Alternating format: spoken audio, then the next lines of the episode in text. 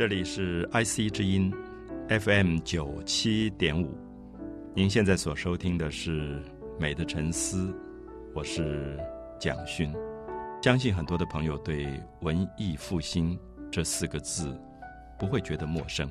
我想，也许有些朋友听过米开朗基罗，可能你去过罗马，看过罗马的圣彼得教堂，里面有他非常重要的圣母抱耶稣尸体这件伟大的作品。或者，也许你去过佛罗伦斯，你看过他二十六岁做的一件非常有名的大卫像。啊，也许你不知道这个名字，可是我相信你知道罗马的圣彼得教堂，整个教堂最高的地方的那个大圆顶，就是米开朗基罗设计的。所以，他其实不只是雕刻家，他也是建筑师，同时他也是伟大的画家。他曾经花四年的时间。在圣彼得教堂的一个西斯丁礼拜堂里，画了整个基督教的创世纪故事。所以，我想跟达文西非常类似。米开朗基罗也有一种全才的这种感觉。所谓的全才，是说文艺复兴经常提出一个观念，是说要去做一个全人。所谓的全人，就是我们今天每个人都有自己的专业。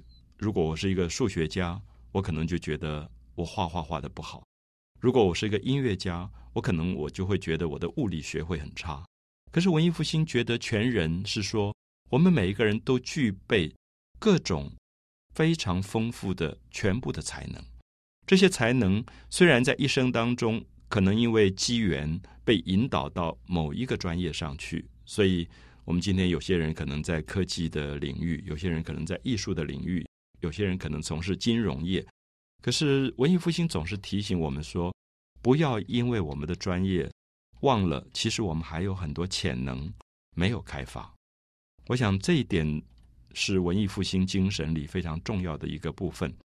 我想为什么今天在世界各地大家不断的谈文艺复兴，是因为觉得文艺复兴提供给人的可能性是这么大的。因为现代的社会里，我们被定位在一个。很狭窄的专业里，可能会变成一种很大的不快乐。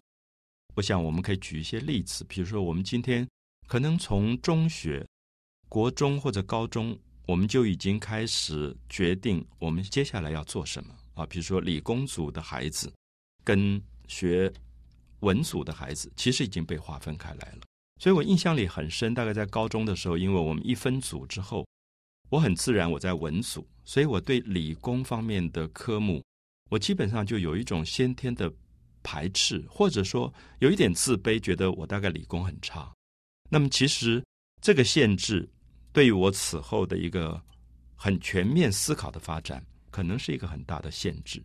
所以因此，在文艺复兴的时候，出现了像达文西这种非常多样才华的人啊，他是流体力学之父，他是伟大的建筑师。他是最重要的画家，他同时又发展了光学，又发展了飞行理论。我们觉得，怎么达文西好像无所不能？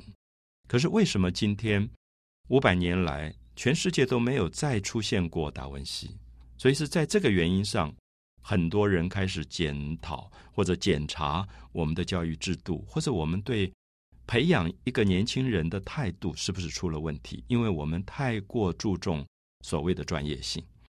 所以很多的朋友可能大学读了某一个科系，然后特别是优秀的，我们注意不优秀，有时候很很有趣，就是我们说，哎，这个学生在他的专业里不是很优秀，可是也很可能他的兴趣特别广，他东碰碰西碰碰，未必不是一个好处，他反而比较广，就是那个志广大的部分，他能够先打下一个基础。可是我们如果特别优秀的朋友，可能很早就进入职场。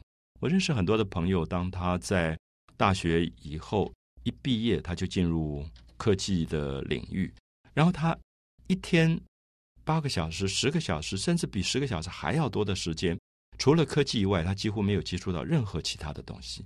那么刚开始你不觉得他在他自己的职场里为自己的专业打拼，非常的优秀？可是没有多久，你就会发现，如果到了三十岁、四十岁以后，他就发生问题了。怎么发生问题？因为比如说，如果他结婚，他跟他的妻子或丈夫的沟通可能有点困难，因为他对人的复杂度不够了解。好，如果他有了孩子以后，亲子的关系也往往就发生了问题，因为这个孩子不见得一定是跟父亲一样或者母亲一样完全走科技的职场。孩子长大的过程，什么都会问，他对宇宙的所有事情都好奇，他可能会问妈妈为什么天上有这么多星星不掉下来。那这个时候你会发现，如果你只有一个很专精的知识，你忽然不能面对这个孩子的成长。所以，因此我碰到很多的朋友，大概在某些年龄。你就会发现他的过度专业的这个限制，使他变成有一种不快乐，就是他在跟人相处或者在日常生活当中发生了一些问题。可基本上，我觉得要调整这样的危险，其实并不难。你会发现达文西对所有的事物都有好奇。我们说他是流体力学之父，可是讲的更简单，只是他很喜欢去看水，他觉得水的力量是很奇怪的一种力量。那我觉得这种好奇，如果你一生都保有，至少你在职场里不会觉得枯燥乏味。很多的朋友在职场里常常会跟我说，他觉得每天面对的那个工作到最后很厌烦，因为日复一日，十年下来、二十年下来是一样的，你就好像在等退休一样。我觉得那个生命力，当他没有了弹性、没有了好奇的弹性的时候，他就会变成非常苦闷。所以我觉得，不管是从任何角度，我希望我们可以。从这样的立足点，期待所有的朋友可以变成达文西，也可以变成米开朗基罗，对生活的关心可以更丰富一点。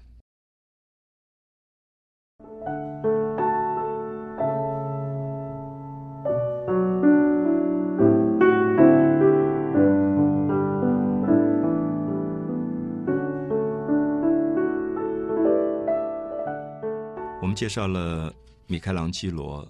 介绍了他的时代里给予他的一个非常宽广的知识的追求，可是我们还是说，米开朗基罗基本上我会把它定位在雕刻家。什么叫做雕刻家？我想一般朋友有时候对这个名字虽然很容易理解，可什么叫做雕刻？啊，比如说有一个人拿着一个石头石块去敲打出一个他所要的形状。然后这个形状非常的美，感动了很多人。我们说，哎，这个人是一个雕刻家。或者，如果不用石头呢，他也可以用木材，对不对？用木材，它也是雕刻。所以，雕刻里面的材料有石头，有木材，甚至他也可以用金属。也许有一朋友说，哎，金属很难雕刻，是。可是他可以先用土做一个塑造出来的形状，然后翻模。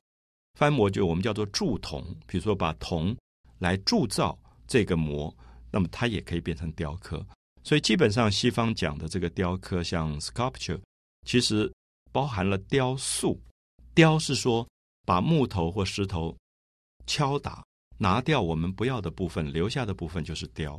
塑是说我们可能用泥土去捏捏捏出一个我们要的形状，这个叫做塑。可是雕塑最后的结果都是一个立体性的作品。这个跟绘画不一样，因为绘画是平面的，雕塑是立体性的东西。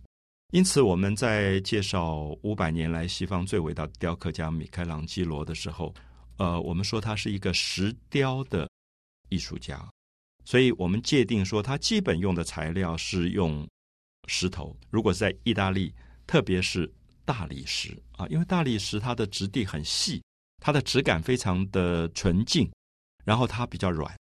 像花岗岩就比较硬，比较硬的话，它雕塑的时候比较难。比如说很多细节可能就会雕不出来。所以，包括做雕刻的话，这个材料有的适合做，有的不适合做。那米开朗基罗基本上是用白色的大理石来做雕刻。那这里有一点渊源哈，我们说，如果我今天喜欢雕刻，那我到大学我去读美术系学雕刻，可是那个时候我大概已经二十岁了吧，啊，读大学的年龄。跟米开朗基罗，我们会发现他非常早就开始进行雕刻。很夸张的讲，他的传记里都说到，他七岁八岁的时候就拿着一个斧头就在打石头了。那大家觉得不可思议，七岁八岁不是才小学一二年级吗？怎么就开始雕石头了？我想这里可能要牵涉到一个时代背景的问题，因为古代在文艺复兴意大利这个地方。他其实还没有所谓艺术家的观念，他就是工匠。我特别介绍一下背景：米开朗基罗因为他母亲很早去世了，所以他其实是奶妈养大的。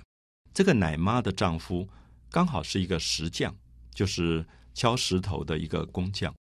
哦，我不知道一般朋友对于我现在形容说一个打石头的工匠有没有一个基本的理解啊？比如说，我想用我们自己比较熟悉的环境来做举例。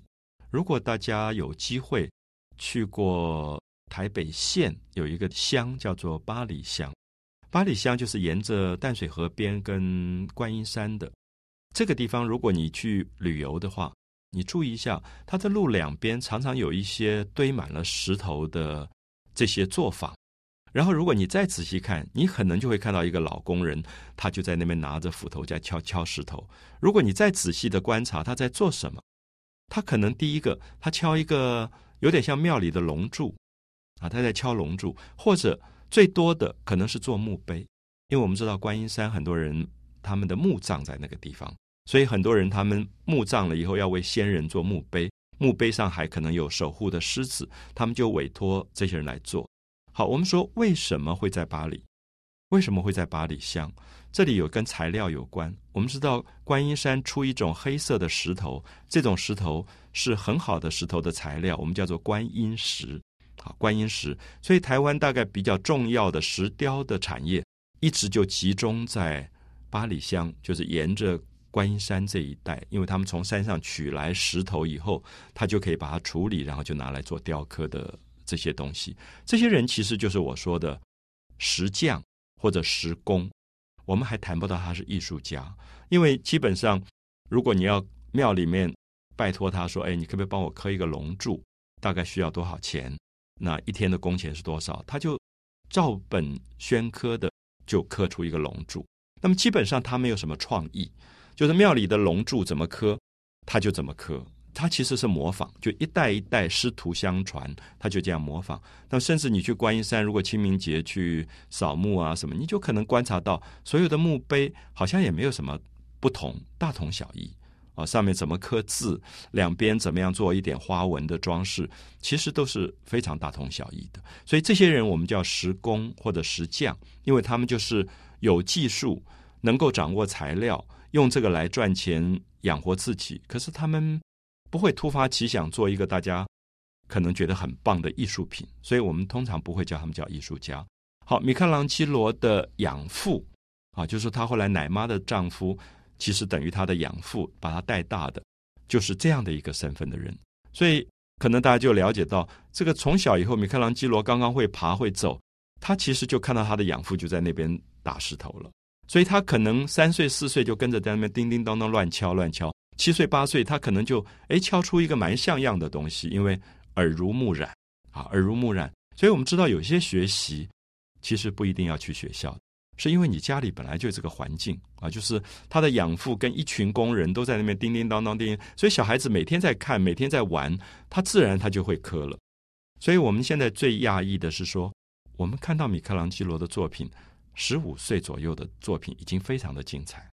我们一般人根本就不太可能在十五岁做出这么好的雕刻，因为我们哦，我讲过说，如果我今天要喜欢雕刻，我要到大学大一才开始做，我一定是二十岁以后。二十岁以后，你学个五年，能够刻得不错，就已经谢天谢地了。可是他真的是从可能三岁、四岁、五岁、六岁就开始敲了。他的传记里面一直告诉大家说，他说他七八岁就已经觉得自己是雕刻家了，就在那边打石头。所以现在留下来以后，我们要介绍他的作品，可能十五岁、十六岁，他的作品已经有点像大艺术家的作品了。就是那个技巧，你看到你会吓一跳，说怎么可能刻得这么好？我想这是一个时代背景。很多的，尤其做父母或者是师长，可能要特别注意孩子的学习。有时候很早就开始，是我们注不注意的问题。有些小孩子可能耳濡目染，很早就接触到一些东西，他就在学习。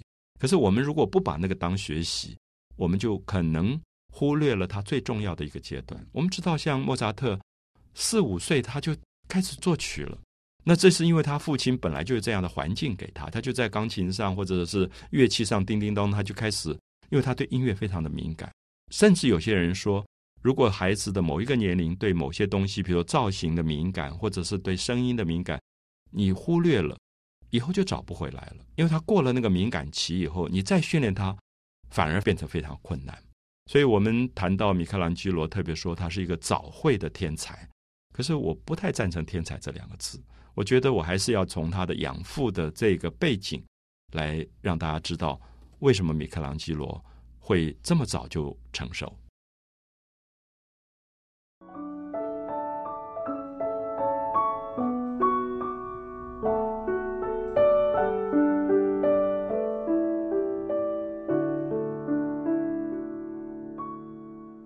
我们介绍了米开朗基罗，介绍了他在文艺复兴时候所扮演的一个最重要的雕刻家的角色。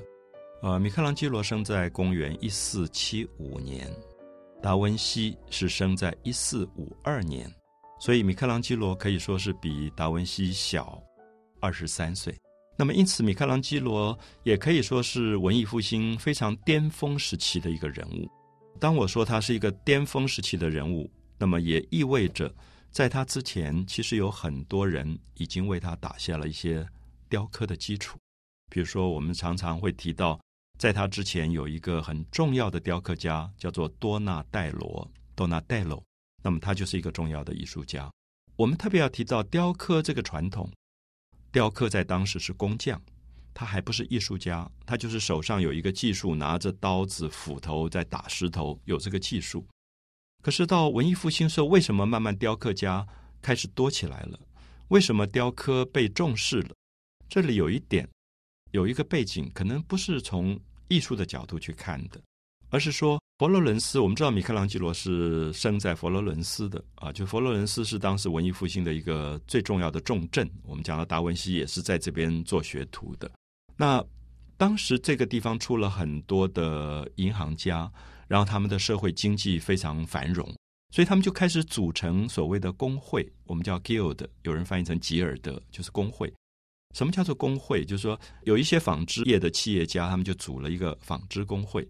那工会的意思就是说，大家可以推一些代表来共同决定我们工会里面、我们企业里面应该要发生的问题啊。比如说，我们今天一个企业可能多到一万人或者三万人都可能，那也可能有。劳工跟资本家的很多纠纷，因此你推派一些代表，有资方代表、劳方代表，组成工会。所以如果发生问题的时候，大家可以坐下来好好的谈，不要动不动就呃上街头游行，或者是就开始打架。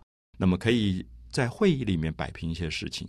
所以这是一个西方社会里非常了不起的制度。所以他们就办了工会。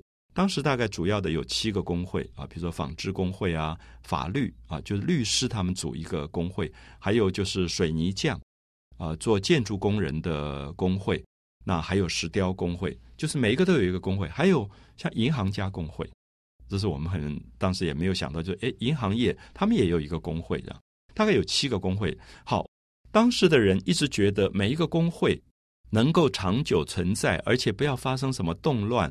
因为工会是解决纠纷的，处理事情都很平顺，这个企业也能够大家都分担财富，能够很稳定的发展，所以他们就觉得应该要有一个保护神。好，我们不要忘记，就那个时候基本上还是有很强的宗教信仰，就他们觉得我们的行业应该有一个保护我们的神，工会的保护神。比如说银行业工会，他们就想要找一个保护神。可是我们注意一下，当时的主流思想是基督教。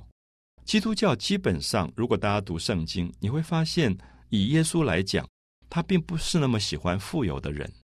他曾经在圣经里面说过，富有的人进天堂，比骆驼穿过针眼还要困难。那因为我们知道，最早的基督教是一个非常同情穷人的宗教，所以他说，穷人有福了，受苦的人有福了，受压迫的人有福了。因为在罗马帝国的时候，当时的基督教的信徒等于是一个被迫害者。所以在这样的情况里，这些银行家要找一个保护神就不太容易找到，因为基督教的这些圣人当中很少跟财富、跟银行业，因为银行业是当时新兴的一个行业，新的一个工会，他们就找不到这个跟银行相关的一个保护神。我想我特别要解释一下，什么叫做保护神？保护神就是说多少跟你行业要有一点关系啊，比如说我知道今天在台湾。好笑一点来讲，就是有一种特种营业啊，就是跟可能色情啊这方面有关的，常常找猪八戒做保护神，因为在《西游记》里面，猪八戒是一个蛮好色的一个家伙，所以大家觉得哎很对，就是说他来做这个保护神。或者我们知道说，台湾的计程车司机朋友们常常在计程车里放一个哪吒，因为哪吒是踩风火轮，它速度很快，所以大家就觉得哎哪吒可以做我们的保护神。所以保护神还是跟他的行业要有一点符号的记忆的关系。好，当时的银行家就发现说，耶稣有十二个门徒，这个门徒像彼得是渔夫出身啊，就是每个人都是穷人出身。哎，其中有一个人叫做马太，马太是税捐计征处，就是最早的税吏，有点像我们今天的税捐计征处里面管钱的。他们觉得，哎，这样子身份跟银行有点像，就是手每天在摸钱的，所以他们就用圣马太来做他们的保护神。所以我们今天呃去佛罗伦斯，你会发现那个银行业工会的门口，现在那个像还在那里，就是多纳戴罗做的。就多纳戴罗当时就为这些工会去找到一个保护神，而这个保护神是当时他们可以认同的。我们知道圣马太是什么人？圣马太是耶稣的门徒，以当时来讲，已经是一千五百年前的人了，谁也不知道圣马太长什么样子。所以基本上当时大家就觉得说，啊，那我们就找一个。我们比较喜欢的银行家，我们就用他的样子来做成圣马太，然后他就变成了保护神。所以我想这里是很有趣的一个现象。还有一个有趣的事情就是，像武器工会啊，武器工会就是做那种杀人的矛啊，还有盔甲呀，就是铸铁的这个工会。好，我们知道基督教圣经最早也是都是被迫害者，圣人都是殉道的或者被迫害者，他们手上没有武器的，所以。你要找一个武器工会的保护神也很难。后来，因为基督教里面有一个神话，就是圣乔治。圣乔治据说是杀死了龙，所以我们看到西方后来很多的艺术里，就是圣乔治屠龙。因为西方认为龙是一个邪恶的动物，所以圣乔治就杀了龙。他们想说，他可以杀龙，表示他的盔甲很坚硬，他的武器非常厉害，所以他们就把圣乔治变成武器工会的保护神。那么又请多纳戴罗去做这个呃圣乔治的像，那么所以因此我们就看到雕刻就从此慢慢慢兴盛起来了。因为每一个工会都要做一个保护神，所以雕刻家就慢慢案件越来越多，他们就有很多发表的机会，而且不只是做工匠，同时也会思考说：哎，圣马太是什么样子？如果银行界的保护神应该长得什么样？他就开始有了比较多创意，所以他们就从工匠。慢慢慢慢就变成了艺术家。我想这一段历史很重要，因为没有多纳戴罗，不会有米开朗基罗。因为米开朗基罗等于是继承了前面的一个雕刻，已经打下了基础的一个好传统，所以他才能够成为当时的一代大艺术家。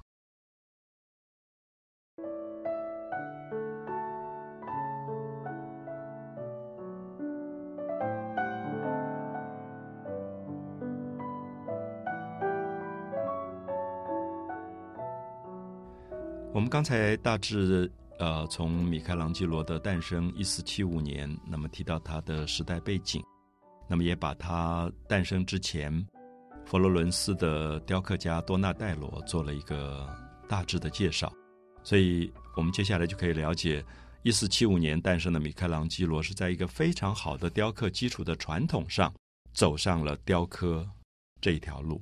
我们呃再谈一下，就是他一四七五年诞生以后，因为母亲过世，所以就由养母就带到家里去，然后跟养父就开始学雕刻。那么学雕刻手工非常好，技术非常好。我们看到他很早模仿古代的艺术作品的石雕，已经做到惟妙惟肖。可是基本上他还是一个工匠。所谓的工匠，就是你作为一个学徒，你要去学很多的手艺。然后靠这个手艺来谋生，所以米开朗基罗大概在十三岁左右吧，他就拜了一个老师，叫吉赫兰达约啊。抱歉，意大利的名字非常长，不太好记啊。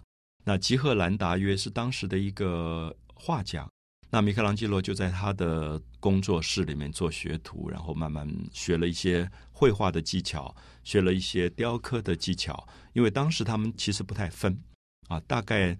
跟造型有关的东西，他们都会一起来学。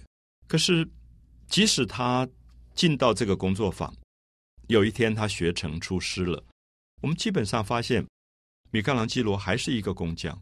就是我们一直要强调说，工匠跟艺术家很大的不同是说，我今天即使是一个工匠，那别人就委托我说，哦，我要盖房子，所以我可能要做一个呃雕刻放在我的庭院当中，那你能不能做？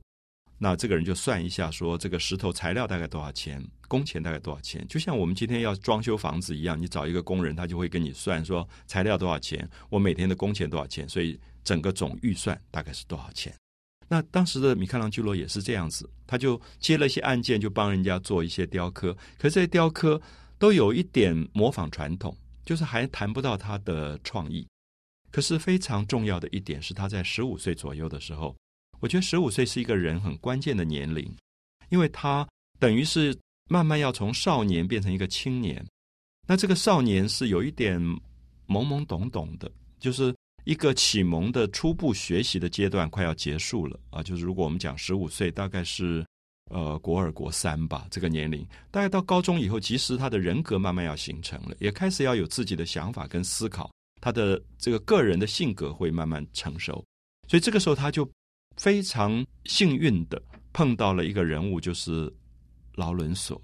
呃，我想以前我们谈过梅迪奇家族，就是在达文西背后，我们就提到说，佛罗伦斯有一个非常重要的银行业这个家族，这个家族叫做梅迪奇，就是 M E D I C I Medici。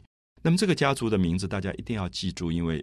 你不管学商业、学科技、学任何东西，你大概跟这个名字脱不了关系。因为在欧洲读书，你永远都会谈到梅迪奇，因为这个家族的影响力太大了。那我们看到这个梅迪奇家族第一代叫做 Cosimo 啊，科西摩。那么他经营羊毛业，后来发财就变成银行家，然后出了很多的货币。这个我们在达文西的部分有谈过。他的第二代叫 Bettero 啊，Bettero 呃，他的。贡献没有特别多，可能在他父亲的这个创业的阴影底下，他有一点守成。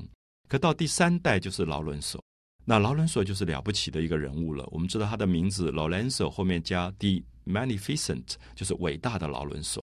那西方能会在一个统治者的背后下名字下面加伟大的，不是很多啊。比如说亚历山大帝 The Great，他会加一个伟大的。那这个劳伦索也加了一个 magnificent，一个伟大的劳伦索。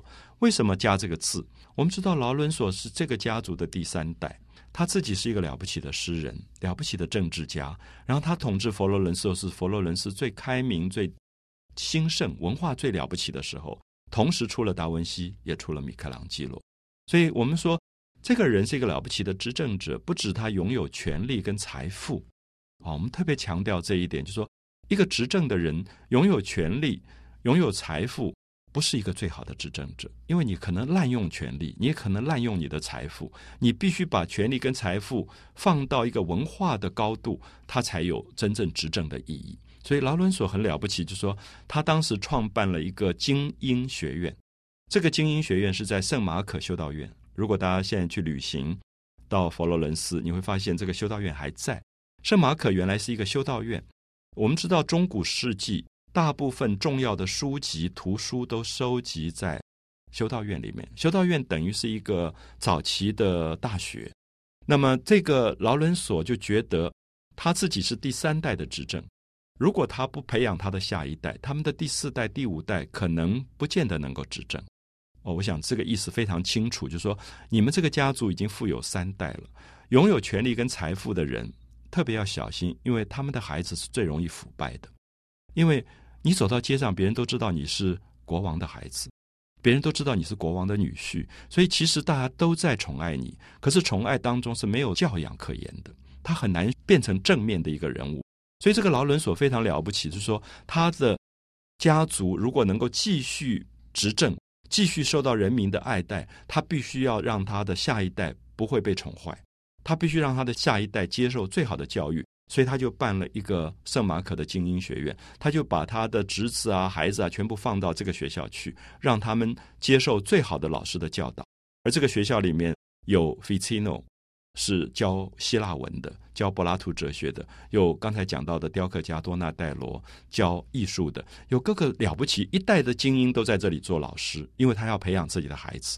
可是他也发现，如果这个学校里都是他的孩子，你也很难教，好，比如说我们说英国的皇室的孩子，如果英国的这个威廉王子或者查尔斯王子都是在一个班级里，你很难管，老师都很难管，因为全部是贵族，就是天之骄子，是最难教的。所以他就想说，有一个方法，我把我的孩子放在这个班级，然后同时我就选拔这个城市里面最优秀的同年龄的孩子一起跟他们读书。我想大家可以了解这个意思，就是说，如果我们今天为什么选学区？我们希望我们的孩子进到一个很好的学区，跟好的学生在同一个班级，因为近朱者赤，近墨者黑，大家都知道这个道理，所以耳濡目染就可以让他的孩子不会变坏的意思。